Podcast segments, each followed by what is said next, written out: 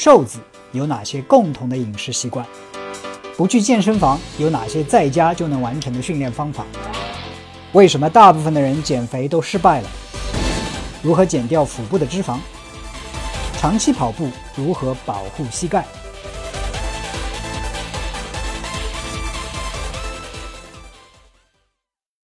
如何提升新陈代谢率？大家好，我是 Mike。那首先我先讲一下什么是新陈代谢率啊，然后再讲一些哪一些方法能够提高我们的新陈代谢率。OK，所以新陈代谢率呢也称之为基础代谢率。那什么意思呢？就是我们很多时候听说这个啊名字，但是到底是个什么含义呢？这里我要假想你自己有一天不上班，放假在家，这一天呢你决定我要躺在床上彻底好好的休息一下。所以你就躺在床上，手机也放在一边，看着天花板或者闭上眼睛，想啊这一天多美妙。那这个时候你会发现你身体没有在动，但是这个时候你有没有知道你的身体依然在消耗能量？哪些在消耗能量？首先你在心跳，你在呼吸，你的肠子在蠕动，你的大脑虽然你不想东西，但其实还在想东西，right？你在保持体温，对不对？你的肌肉有的时候。是温暖的，这个时候你的肌肉保持体温，维持你的呼吸、心跳、肠蠕动、大脑活动所这些生命所基本功能所消耗的热量，就是基础代谢率。虽然你躺在那里一天，后来晚上你一天什么东西都没吃，睡着了，这样一天二十四小时，你所消耗的热量差不多就是你的基础代谢率。那这个 基础代谢率。一般是多少呢？大概那这每个人的情况不太一样的啊。我们根据一个所谓的普通人一天如果消耗两千大卡的话，那么他的基础代谢率差不多是八百到一千两百大卡之间，平均下来，也就是说每一个小时你差不多消耗五十大卡的热量。什么意思？也就是说你每两个小时你差不多就消耗掉一根香蕉的热量。来，这个就是基础。代谢率，也就是新陈代谢率。那新陈代谢哪些东西能够呃影响我们的新陈代谢率呢？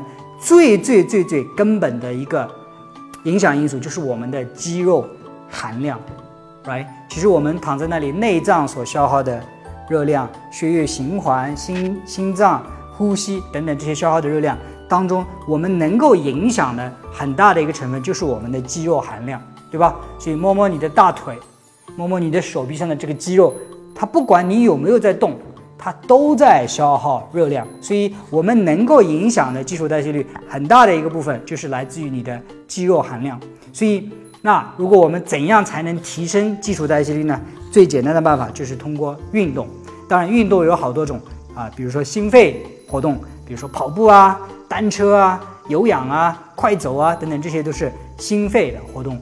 啊，能够提高减基础代谢率。另外还有一种基础代谢率呢，就是肌肉阻抗训练，就是我们去举铁啊等等，或者是呃做一些阻抗训练，哪怕是自重的，这些都是呃阻抗训练，它也能够提供提高基础代谢率。而且不光光在我们运动的时候消耗热量，在运动之后，因为肌纤维被你拉伤，造成轻微的损伤，这个时候它要修复，这个时候即使你在休息的时候。还在燃烧很多很多的热量，所以提高基础代谢率的最好的办法，也许是最健康的方法，就是通过运动，包括有氧运动、跑步、快走、单车等等，游泳或者是阻抗运动训练，呃，举铁或者是自重的阻抗训练都可以。OK，那有些人说啊，我就是不想运动，那我还能怎样提高基础代谢率呢？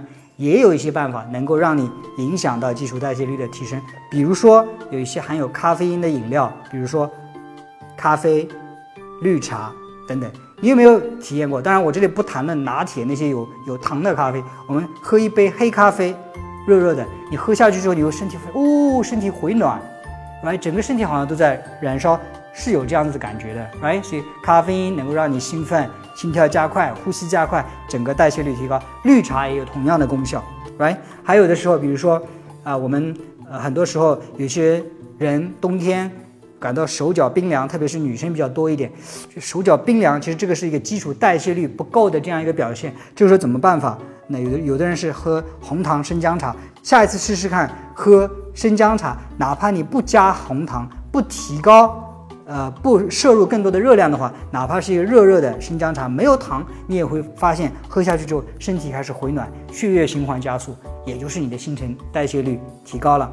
OK，所以简单的说，新陈代谢率就是我们什么东西都不做的时候，它的这个热量的消耗，决定新陈代谢率最大的因素，我们能够可控的因素，也就是我们肌肉的含量。所以要提高基础代谢率，最根本的办法，通过运动。来提高基础代谢率，有一些饮料，功能性的饮料，比如说黑咖啡、绿茶、生姜茶，能够提高我们的基础代谢率。